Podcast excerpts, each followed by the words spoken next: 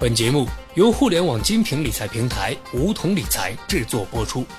梧桐理财，诚诚恳恳做金融。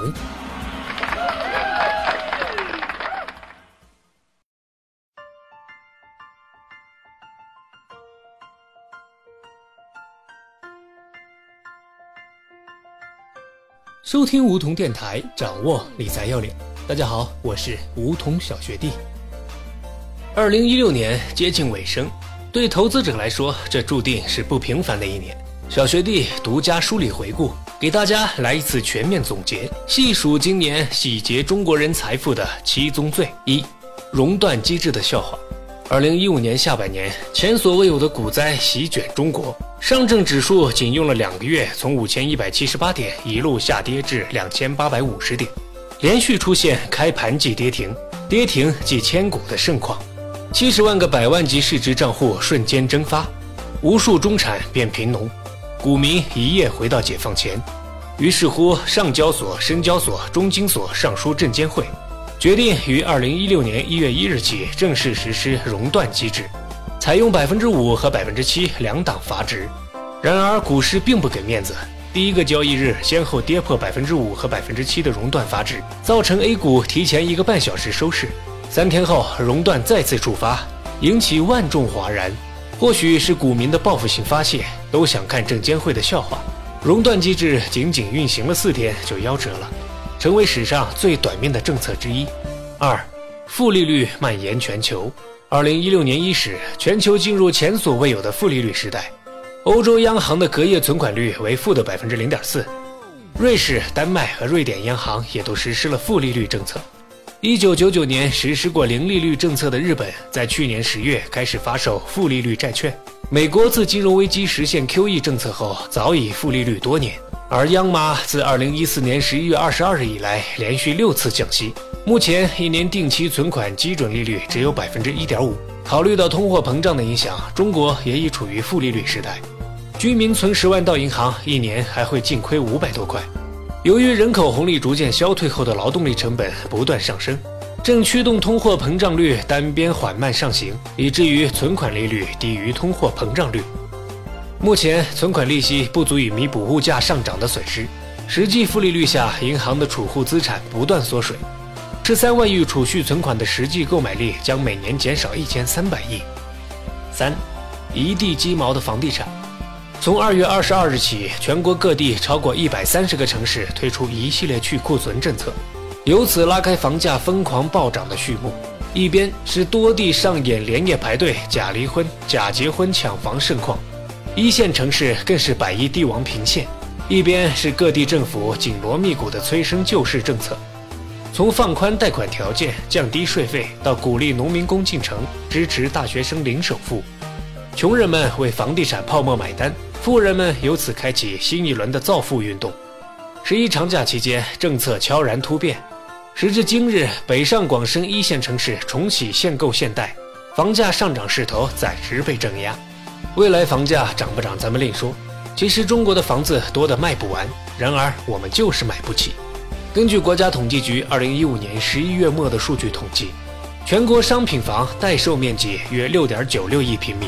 其中住宅待售面积约四点三六亿平米，简单换算一下，如果按每套一百平方米计算，相当于全国待售商品房约有近七百万套。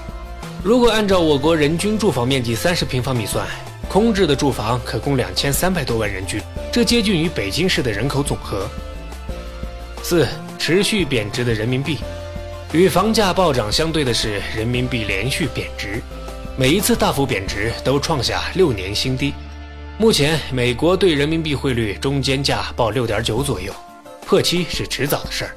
二零一五年人民币对美元的平均汇率为六点二二八四，不到一年的时间，今天如果兑换一万美元，人民币要多付出将近七千多元。人民币贬值产生的直接结果就是，很多人为了避险，会拓展其他海外投资渠道，而这对实体经济又是另一重打击。有不少老板把工厂转到了外国，比如富士康就将在美国建厂。一个经济体的投资收益率下降，就是本市贬值最基础的原因，因为他的钱进来以后不能赚钱，还可能亏损。那为什么要把自己的货币兑换成人民币呢？如果人民币的投资收益率远远高于其他货币，他当然就会拿走去投资其他的货币，这是最简单的道理。五，野孩子 P2P 终于有了娘。在过去，P2P 理财是野蛮生长的代名词，诈骗、跑路时有发生，百姓的血汗钱被洗劫一空。从2015年末的易租宝骗局到2016年初的中晋系暴雷，两桩轰动全国的大案让投资者人心惶惶。P2P 理财行业元气大伤。实际上，诈骗的平台都是少数，而且手段低微，稍微有点理财知识的群众都能一眼看穿骗局。造成不少人上当的原因有两点：一是被高的离谱的收益率蒙蔽了双眼；二是作为新兴互联网金融行业，P2P 此前并未受到与券商、银行等机构一样的监管。